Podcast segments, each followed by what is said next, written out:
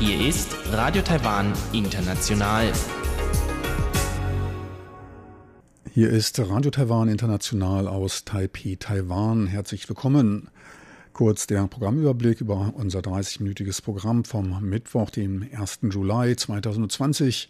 Wir starten wie immer zuerst mit den Nachrichten, anschließend dann das Kulturpanorama. Dort ein Interview mit dem Kurator der Architekturausstellung SOS Brutalismus, die zuerst einige deutsche Städte durchwanderte und nun in Kürze in Taiwan zu sehen ist. Im Wirtschaftsmagazin geht es um erneute Klagen beim Kohlekraftwerk in Taichung und wir beschäftigen uns mit der Ertragssituation von Taiwans Banken. Dies für den ersten Überblick und nun zu den Nachrichten.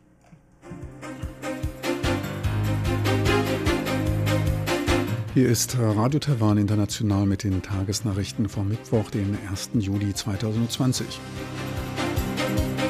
Die Schlagzeilen. Außenministerium Taiwan und Somaliland richten Repräsentanzbüros ein. Taiwan eröffnet Büro zur humanitären Unterstützung Hongkongs. Und Moody's rechnet für 2021 mit schneller wirtschaftlicher Erholung. Und nun die Meldungen im Einzelnen.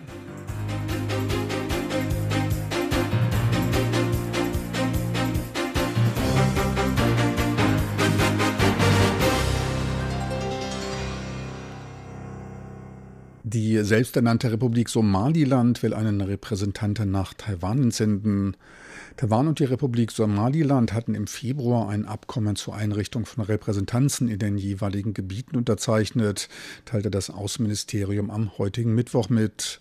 Medien in Somaliland berichteten zuvor von der Ernennung eines Repräsentanten für Taiwan. Somaliland ist eine völkerrechtlich zu Somalia gehörige autonome Region, die in der Praxis als unabhängiger Staat fungiert und über keinerlei diplomatische Beziehungen verfügt. Das im nordwestlichen Teil von Somalia am strategisch wichtigen Golf von Aden gelegene Land hat 3,9 Millionen Einwohner und sich 1991 unabhängig erklärt. Wie Außenminister Joseph Wu sagte, schätzen beide Seiten die gemeinsamen Werte von Demokratie und Freiheit.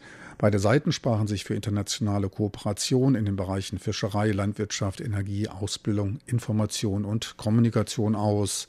Diplomatische Beziehungen werden vorerst nicht angestrebt. Die Verabschiedung des Sicherheitsgesetzes für Hongkong durch Chinas Nationalen Volkskongress werde einen fundamentalen Einfluss auf die Menschenrechte, die Rechtsstaatlichkeit, Demokratie und Freiheit haben. Dies teilte laut Aussage von DPP-Sprecherin Yen Ruofang Präsidentin Tsai Ing-wen beim Treffen des Ständigen Ausschusses der DPP unter dem Titel Taiwans Gegenmaßnahmen auf die Situation Hongkongs mit. Chinas Nationaler Volkskongress ignoriere dabei die Opposition in Hongkong als auch die internationale Gemeinschaft. Aus diesem Anlass habe Taiwan heute ein Taiwan-Hongkong Service-Austauschbüro eröffnet, teilte die DPP-Sprecherin mit. Dieses soll in Zukunft als Plattform für den notwendigen humanitären Beistand der Bürger Hongkongs dienen. Taiwans Vorsitzender der Festlandskommission, Minister Chen Ming-tung, warnte davor, dass das für Hongkong erlassene Sicherheitsgesetz vor Ort auf alle Menschen jeder Herkunft angewendet werden kann. Das Wirtschaftswachstum Taiwans soll in diesem Jahr laut Einschätzung der Ratingagentur Moody's infolge der Virenpandemie deutlich auf 0,2 Prozent abfallen. Taiwans Wirtschaft profitiere aber von der anhaltenden Investitionstätigkeit taiwanischer Auslandsunternehmen und der einsetzenden Erholung im Elektroniksektor. Nach einem schnellen Abfall rechnet man für das nächste Jahr mit einem schnellen Anstieg. Für das nächste Jahr geht man von einer Erholung des Wirtschaftswachstums auf 3,7 Prozent aus. Zwar liege der Schwachpunkt von Taiwans Wirtschaft in seiner Abhängigkeit von der Exportnachfrage, doch seien der institutionelle Rahmen sowie finanzielle und externe Unterstützung ausreichend, um solch externen Schocks wie einer Epidemie zu widerstehen. Taiwans offene Wirtschaft und die enge Verknüpfung der globalen Elektroniklieferkette mit China mache das Land anfällig bei einem Handelskrieg zwischen den USA und China. Gleichzeitig profitiere man von seiner Wettbewerbsfähigkeit und der Verlagerung der Handelsströme. Im Falle einer weiteren Stärkung der internationalen Wettbewerbsfähigkeit durch die Regierung, weiterer wachstumanregender Reformen und verbesserten Beziehungen mit China könnte Taiwans Kreditwürdigkeit erhöht werden. Zurzeit werden Taiwans langfristige Anleihen mit einem geringen Kreditrisiko mit der Stufe Stufe AA3 bewertet. Die Epidemie-Kommandozentrale konnte heute keine weiteren Fälle einer Covid-19-Infektion bestätigen. Damit verbleibt die Gesamtzahl der Infizierten bei 447, von denen 438 bereits wieder als geheilt aus der Quarantäne entlassen wurden. Sieben Menschen verstarben an der Krankheit. Lediglich die letzten beiden bestätigten aus dem Ausland importierten Fälle befinden sich noch unter Quarantäne und in guter Verfassung. Weiter verfolge man die Infektionskette einer Studentin aus Japan, die von Februar bis April in Taiwan studierte und bei der nach ihrer Rückkehr eine asymptomische Covid-19-Infektion nachgewiesen wurde. Zurzeit untersucht man ihre 123 identifizierten engeren Kontakte auf Antikörper. Bisher fielen die Tests in mehr als 60 Fällen negativ aus. Ferner wurden nach Abschätzung der epidemischen Situation die Länder Laos, Kambodscha und Sri Lanka als Länder mit niedrigem Risiko eingestuft. Geschäftsleute aus diesen Ländern können daher von den gelockerten Quarantänebestimmungen Gebrauch machen. Stürmischer Andrang bei der Online-Vorbestellung der Konsumgutscheine im Rahmen des von der Regierung geplanten Konjunkturförderungsprogrammes. Damit sollen Branchen unterstützt werden, die besonders unter den Auswirkungen der Covid-19-Pandemie gelitten haben. Nach anfänglichem Systemabsturz, allein in den ersten fünf Minuten gingen 20.000 Vorbestellungen ein, lief das System stabil. Innerhalb von sechs Stunden wurden mehr als 1,1 Millionen Vorbestellungen gebucht. Gegen die Zahlung von ca. 30 Euro können Konsumgutscheine unterschiedlich gestückelt mit einem dreimal so hohen Gesamtwert erworben werden. Diese werden in Papierform, aber auch als digitales Zahlungsmittel ausgestellt und in Banken, bei der Post und in Convenience Stores verkauft. Vorbestellungen sind noch bis zum 7. Juli möglich. Ab dem 15. Juli dann können die Gutscheine eingelöst werden. Das nur für Bürger Taiwans und Ehepartner von Taiwanesen gültige Voucher-Programm hat einen Umfang von ca. 1,7 Milliarden US-Dollar. Eine zweite Runde der Vorbestellung wird in der ersten Augustwoche durchgeführt. Eingelöst werden können die Gutscheine im Einzelhandel, Restaurants, bei Dienstleistern wie Friseuren, auf Nachtmärkten und anderen Lokationen. Es handelt sich dabei um reine Verbrauchsgutscheine. Der Kauf von Zigaretten, Aktien, die Bezahlung von Steuern, Studiengebühren, der Stromrechnung etc. ist nicht möglich. Die Zahl der unbezahlten urlaubnehmenden Arbeitskräfte stieg im Juni auf über 31.800. Dies waren gut 1.300 Personen mehr als im Vormonat und der höchste Stand seit dem November 2009 während des Finanztsunamis. Gut, die Hälfte der Betroffenen kam aus der Produktion, dort stabilisierte sich aber der Zustand. Stärker betroffen waren nun zunehmend Angestellte im Groß- und Einzelhandel, der Logistik und dem Restaurant- und Gaststättenbereich. Der Großteil sich in Kurzarbeit befindlichen Personen kam aus Taipei und Neu-Taipei. Bei den meisten der Kurzarbeit anwendenden Unternehmen handelt es sich um Kleinbetriebe mit weniger als 50 Beschäftigten. Typischerweise werden zwei bis drei Monate lang die monatlichen Arbeitstage um fünf bis acht Tage reduziert, gab das Arbeitsministerium bekannt. Und nun zum Börsengeschehen. Weiter auf Erholungskurs befand sich heute der Aktienindex TAIEX und legte um 82 Punkte oder 0,7 Prozent zu. Nach Umsätzen von 6,5 Milliarden US-Dollar ging der TAIEX knapp über der 11.700 Punkte Marke aus dem Markt. Analysten sprachen von einer auch aus dem Ausland einströmenden Liquiditätsflut, die zu 70 Prozent in den Elektroniksektor floss. Am Devisenmarkt notierte der US-Dollar weiter etwas schwächer bei 29,42 Taiwan-Dollar, der Euro bei 33,04 Taiwan-Dollar. Und nun zur Wettervorhersage für Donnerstag, den 2. Juli 2020.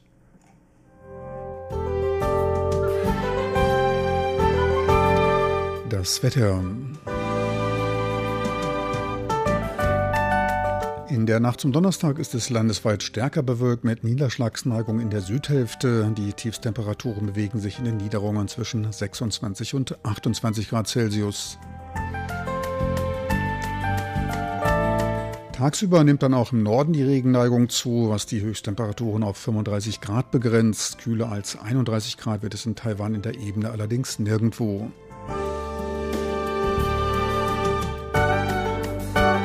Sie hörten die Tagesnachrichten von Radio Taiwan International vom 1. Juli 2020.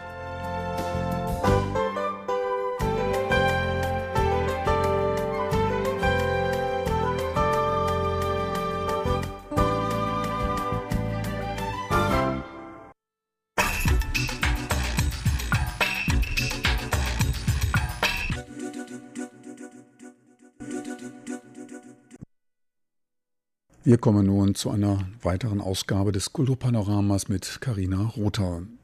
Kulturpanorama auf RTI.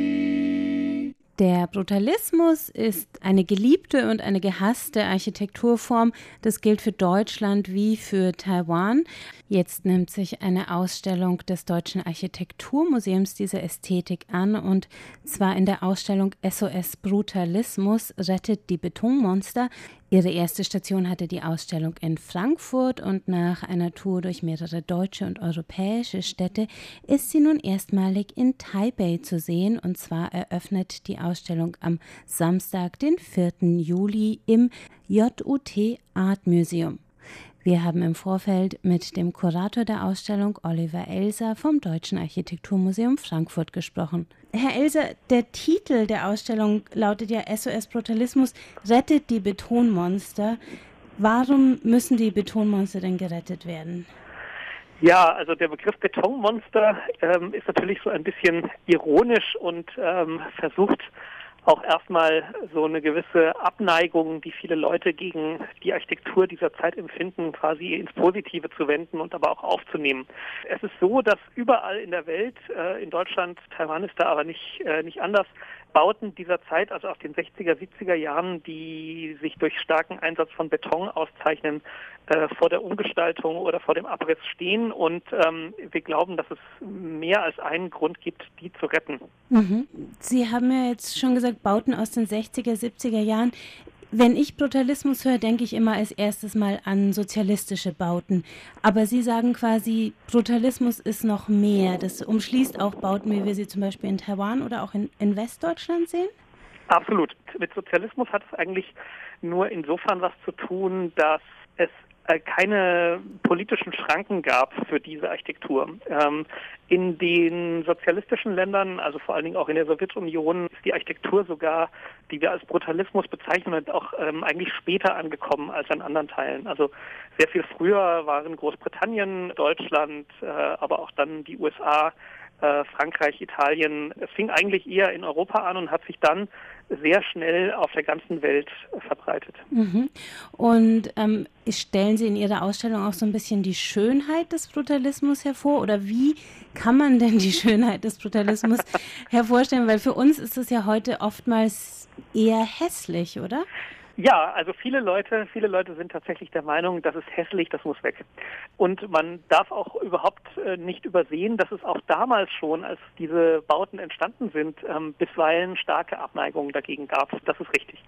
Interessant ist, dass gar nicht so sehr wir die Schönheit dieser Bauten entdeckt haben. Also wir sind so 2015 in dieses Thema eingestiegen, sondern eine große Anzahl von Leuten, die sich zum Beispiel in der Facebook-Gruppe äh, The Brutalism Appreciation Society, also die Gesellschaft zur Verehrung des Brutalismus oder zur Wertschätzung des Brutalismus, die sich da versammelt haben, da waren es schon Tausende. Und äh, Brutalismus war so um 2015 bereits ein Internetphänomen. Mhm. Äh, keine andere Architekturrichtung hat mehr Follower, kann man sagen, ähm, auf äh, Instagram, in Blogs, äh, in Webseiten, die eigens programmiert wurden. Ähm, und wir haben uns gesagt, also wenn es da so ein starkes Interesse gibt, also so eine Art Renaissance plötzlich stattfindet, eine Wiederentdeckung, ähm, dann wollen wir uns das mal genauer anschauen und wollen vor allen Dingen, und das ist unsere Aufgabe als Museum, dann auch ähm, Informationen nachfüttern. Also es soll nicht dabei stehen bleiben, sich gegenseitig schöne Bilder zu präsentieren, sondern wir wollen auch die Geschichten hinter diesen Bildern erzählen. Mhm. Die Ausstellung hat ja schon eine gewisse Geschichte. Also sie ist zuerst in Deutschland entstanden, wenn ich das richtig äh, verstehe, und genau. ist dann in Europa getourt und kommt jetzt nach Taiwan. Können Sie diese Geschichte ein bisschen vorstellen und auch warum Taiwan jetzt das erste außereuropäische Land ist, wo die Ausstellung landet? Die Ausstellung wurde am Deutschen Architekturmuseum in Frankfurt am Main entwickelt. Wir haben das gemeinsam mit unserem Partner gemacht, der Wüstenrot Stiftung. Das ist eine öffentliche, eine gemeinnützige Stiftung, die sich sehr stark um Bauten der Nachkriegsmoderne kümmert, also im Denkmalschutzbereich stark unterwegs ist. Und äh, wir beide als Partner, also DAM und Wüstenrot Stiftung, haben uns zusammengeschlossen, haben diese Ausstellung konzipiert, die von vornherein, also vom, von, der, von der ersten Stunde an auch ein Internetprojekt war. Das heißt, all die, die jetzt nur davon hören, die diese Ausstellung nicht gesehen haben, die vielleicht auch den Katalog auch gar nicht in Reichweite haben, die können sich das Ganze auch im Internet anschauen auf unserer Seite sosbrutalism.org. Und ähm, gestartet ist es in Frankfurt, äh, da es hier auch so einen ganz unmittelbaren lokalen Bezug gibt. Es sind in den Jahren, bevor wir das Ganze gestartet haben, sind wichtige Bauten dieser Zeit mit zum Teil großem Knall gesprengt und abgerissen worden in Frankfurt, also wirklich stadtbildprägende Bauten. Und wir haben uns gesagt, ist das eigentlich richtig? Also hat diese Architektur denn wirklich keine Zukunft? Und ähm, haben, sind dann eben so gestartet, dass wir gesagt haben, wir müssen erstmal eine internationale Bestandsaufnahme machen, weil wir schon immer den Eindruck hatten, das ist kein rein europäisches äh, Phänomen. Ja, dann gab es die Ausstellung in Frankfurt. Es war eine der meistbesuchten Ausstellungen unseres Museums. Also 50.000, knapp 50.000 Leute haben die Ausstellung gesehen. Dann hat es uns sehr gefreut, dass wir danach an Orte wandern konnten mit dieser Ausstellung, die selbst einen eigenen starken Bezug zu diesem Thema haben. Das war als erstes das Architekturzentrum in Wien. Da wurde sie gezeigt und um zehn Beispiele aus Österreich erweitert. Dann sind wir weiter getourt äh, nach Bochum an die Ruhr-Universität. Ähm, das ist ein gigantischer Betoncampus, kann man sagen. Mhm. Und die nächste Station dann war die Stadt Aalen, das ist in der Nähe von Stuttgart. Ja, es gab dann einige Anfragen aus anderen Ländern noch, aber die ersten, die dann wirklich gesagt haben, lass es uns machen, das waren die Leute vom äh, JUT Art Museum aus Taipei. Das mhm. Schöne ist, dass es jetzt auch um sechs Beispiele aus Taiwan ergänzt wird. Also mhm. genauso das Prinzip der Plattform. Also die Ausstellung verändert sich eigentlich mit jeder Station. Mhm. Sie binden das also quasi an lokale Beispiele. Mhm. In Taiwan hat man da ja einen Überschuss zur Auswahl an Beispielen. Ich weiß nicht, ob Sie die Stadt Taipei selbst bereist haben. Ja, ja, ja. Ich hatte schon die zweimal die Gelegenheit, äh, in Taiwan zu sein. In Kaohsiung war ich, in Yilan. Ähm, das war ein ganz großartige Tage. Mhm. Und welche Beispiele haben Sie aufgenommen in die äh, Ausstellung und wie lief diese Kooperation dann ab? Wir sind quasi zwei Kuratoren, also ich als der Kurator für den bisherigen Teil und äh, Professor Wang kuratiert die Projekte aus Taiwan. Ähm, das sind insgesamt sechs Stück, die werden auch durch große, neu gebaute Modelle ähm, repräsentiert und ich nehme mal ein Beispiel, weil ich das auch am besten kenne, weil ich das auch schon selber bereist habe. Das ist in Kaohsiung, der sogenannte Wave Tower. Das ist eine Schule, die in den 50er Jahren entstanden ist und einzigartig auf der Welt ist, weil diese Schule ist ein mehrgeschossiger Bau und das sind immer so offene Gänge vor den Klassenräumen. Und diese offenen Gänge, also Laubengänge sagt man da eigentlich, die verlaufen in Wellenformen. Also der Fußboden ist gewellt. Mhm. Und äh, man kann sich das äh, kaum vorstellen. Es gibt es auch nicht ein zweites Mal auf der Welt. Das hat nur eigentlich damit zu tun, dass die angrenzenden Klassenräume innen wie so ein Universitätshörsaal so leichte, so eine leichte Treppenform haben. Das heißt, damit die Kinder, die kleinen Kinder in den hinteren Reihen äh, genauso gut sehen wie vorne, sind diese Klassenräume leicht ansteigend. Und dieses leicht ansteigende der Klassenräume setzt sich draußen in dem Gang, der, dem offenen Gang, der an den Klassenräumen vorbeiführt, setzt es sich fort. Und ähm, das ist so eine Architektur, die sieht auf den ersten Blick aus, ähm, die ist gar kein Betonmonster, sondern die ist eigentlich wirklich ähm, ein, ein, ein freundlicher Bau äh, der 50er Jahre, der auch ähm, sehr deutlich die Holzbautradition, also ich will mal, sagen wir mal, etwas vielleicht verkürzt gesagt, eine asiatische Holzbautradition zitiert. Man wüsste jetzt, wenn man gar nicht das Ganze vor Ort anschauen würde, ähm, könnte man von den Fotos gar nicht sagen, ist es eigentlich aus Holz gebaut oder aus Beton. Mhm. Also wird vielleicht auch in Taiwan jetzt ein Brutalismus-Fandom entstehen ähm, durch die Ausstellung oder besteht vielleicht schon? Also das Interesse ist groß, was wir so bisher mitbekommen haben, äh, was uns auch aus äh, Taipei berichtet wird, weil wir können ja leider wegen der ähm, Ausreise- und Einreisebestimmungen äh, nicht daran teilnehmen. Und wir sind sehr gespannt, wie die Ausstellung dort ankommt. Aber also es freut uns sehr, dass es dorthin kommt und vor allen Dingen auch, dass es, dass es sich weiter fortsetzt und dass dadurch eine Verbreiterung der, der Datenbasis, eine Verbreiterung des Wissens um die Architektur dieser Zeit stattfindet. Mhm. Die Ausstellung SOS Brutalismus des Deutschen Architekturmuseums Frankfurt ab nächster Woche auch in Taipei zu sehen. Äh, Herr Elser, vielen Dank, dass Sie sich heute Zeit genommen haben und wir freuen uns sehr auf die Ausstellung. Sehr gerne.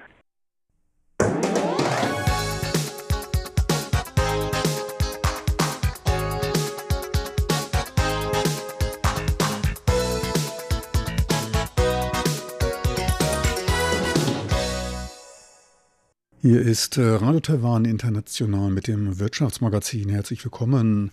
Themen heute sind einmal der Sektor Energie und Umweltschutz und, und es geht um die Ertragssituation von Taiwans Banken.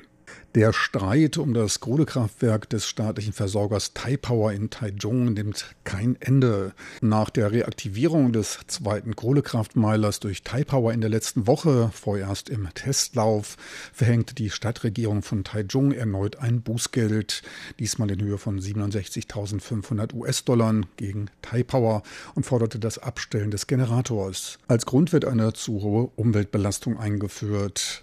Die Stadtregierung drohte zudem mit weiteren Strafen zwischen 240 und 600.000 Euro für laufende Verfahren. Zudem stellte man notfalls auch ein Verklagen des Personals von Taipower in Aussicht. Da schießt man wirklich aus allen Kanonen. Der Vorsitzende von Taipower, Yang Wei-Fu, äußerte völliges Unverständnis für dieses Vorgehen und forderte eine Rückkehr zu Rechtsstaatlichkeit und Professionalismus. Seine Äußerungen erfolgten vor dem Hintergrund einer Entscheidung der Umweltbehörde der Zentralregierung im Februar diesen Jahres. Darin wurden die zuvor im Dezember 2018 verhängten Bußgeldbescheide und der Entzug der Betriebserlaubnis der Meiler Nummer 2 und 3 im Jahr 2019 durch die Umweltbehörde von Taichung rückgängig gemacht, also eine klare Anordnung durch die ranghöhere Behörde. Der Taipower-Vorsitzende betrachtet daher die Wiederinbetriebnahme des Meilers als legal und fügte auf der von Taipower veranstalteten Pressekonferenz hinzu, dass er in seinen 40 Berufsjahren bisher noch nie erlebt habe, dass sich eine Lokalregierung über die Entscheidung der Zentrale hinwegsetzt. Diese Politisierung der Stromerzeugungsdebatte bedauerte er, ferner verwies er auf die Notwendigkeit einer ausreichenden Reservekapazität, dies insbesondere der besonders kritischen von der Sommerhitze geplagten Monate. Zudem verdeutlichte die Spitzenlast von mehr als 37 Gigawattstunden vor einer Woche deutlich, was noch kommen mag. Umweltprobleme sah er zu dieser Jahreszeit nicht als vorrangig an, denn während der Sommerszeit bewegt sich diese nicht auf Höchstwerte.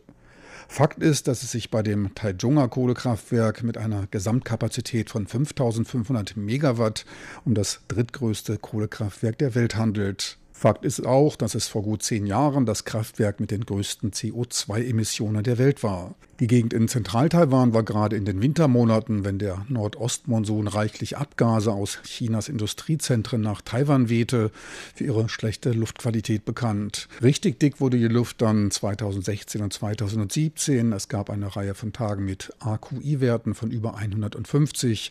Da lag man dann im ungesunden roten Bereich. Proteste wurden laut. Ende 2017 beschloss dann die frühere DPP-Lokalregierung die Absenkung des Kohleverbrauches für das Taijunger Kraftwerk. Ein notwendiger Schritt, denn in Spitzenzeiten verfeuerte das Kohlekraftwerk in Taichung 21 Millionen Tonnen an Kohle jährlich. Allein für 2018 wurde eine Reduzierung des Kohleverbrauchs um 24 Prozent oder 5 Millionen Tonnen auf 16 Millionen Tonnen angeordnet. Weitere 3 Millionen Tonnen sollten dann 2019 eingespart werden. De facto war Taipower sogar in der Lage, eine weitere Million einzusparen. Innerhalb von zwei Jahren erfüllte man damit nicht nur die geforderte Einsparung von 38 Prozent, sondern tatsächlich sogar von 43 Prozent. Davon dürften viele von Kohlekraftwerken geplagte Gegenden träumen. Da könnte man meinen, alles laufe in die richtige Richtung. Auch dann, Ende 2018, kamen die Lokalwahlen. Da wurde deutlich, dass die DPP das Ruder zu spät herumgeschmissen hatte. Es kam zum Regierungswechsel in Taichung. Die KMT kam dort an Steuer und übersteuerte ein wenig. Auch da dürfte politisches Kalkül dahinter gestanden haben.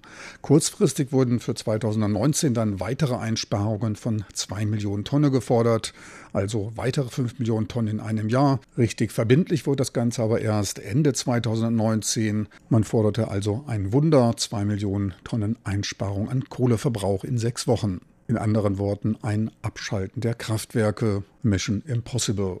Taipower blieb damit im Jahr 2019 um eine Million Tonnen unter die kurzfristig neu gesetzten Ziele. Die Taichunger KMT-Stadtregierung bzw. die Umweltbehörde von Taichung erließ daher Geldbußen und entzog Ende 2019 den beiden Kohlemeilern die Betriebserlaubnis, kurz vor der Präsidentschaftswahl.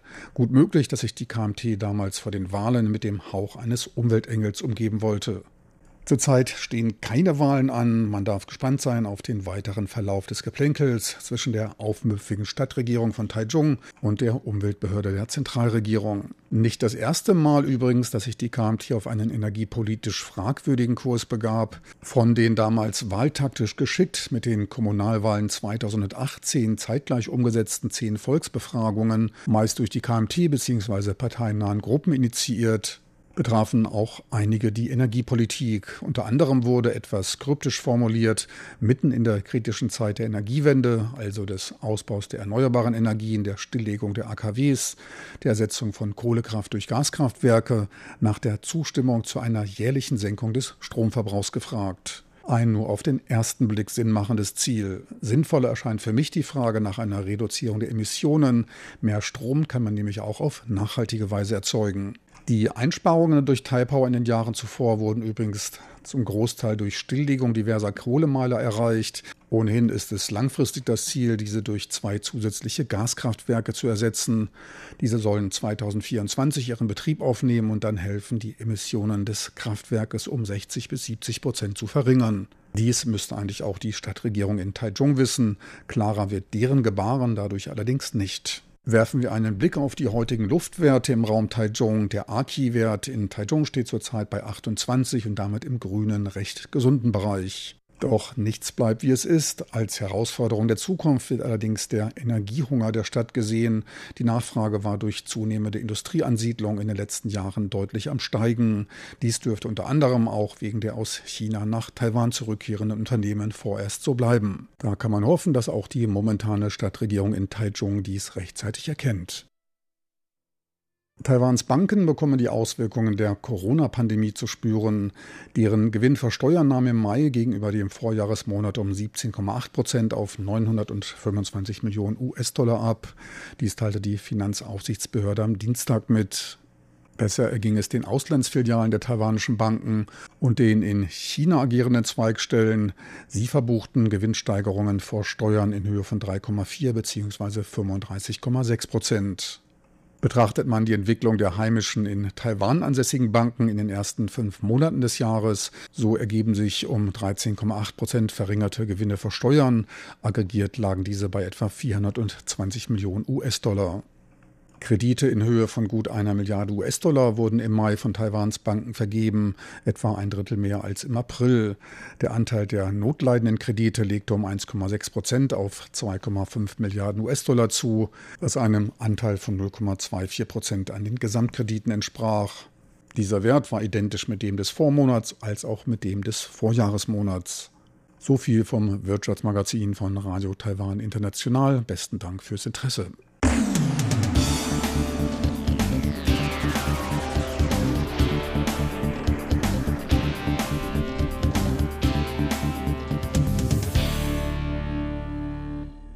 Meine lieben Zuhörer, unser Programm vom Mittwoch, den 1. Juli 2020, neigt sich dem Ende zu.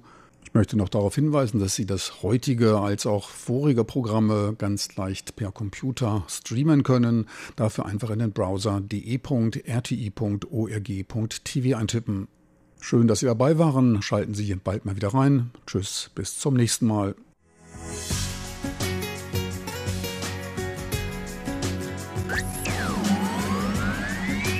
Radio Taiwan, international aus Taipeh.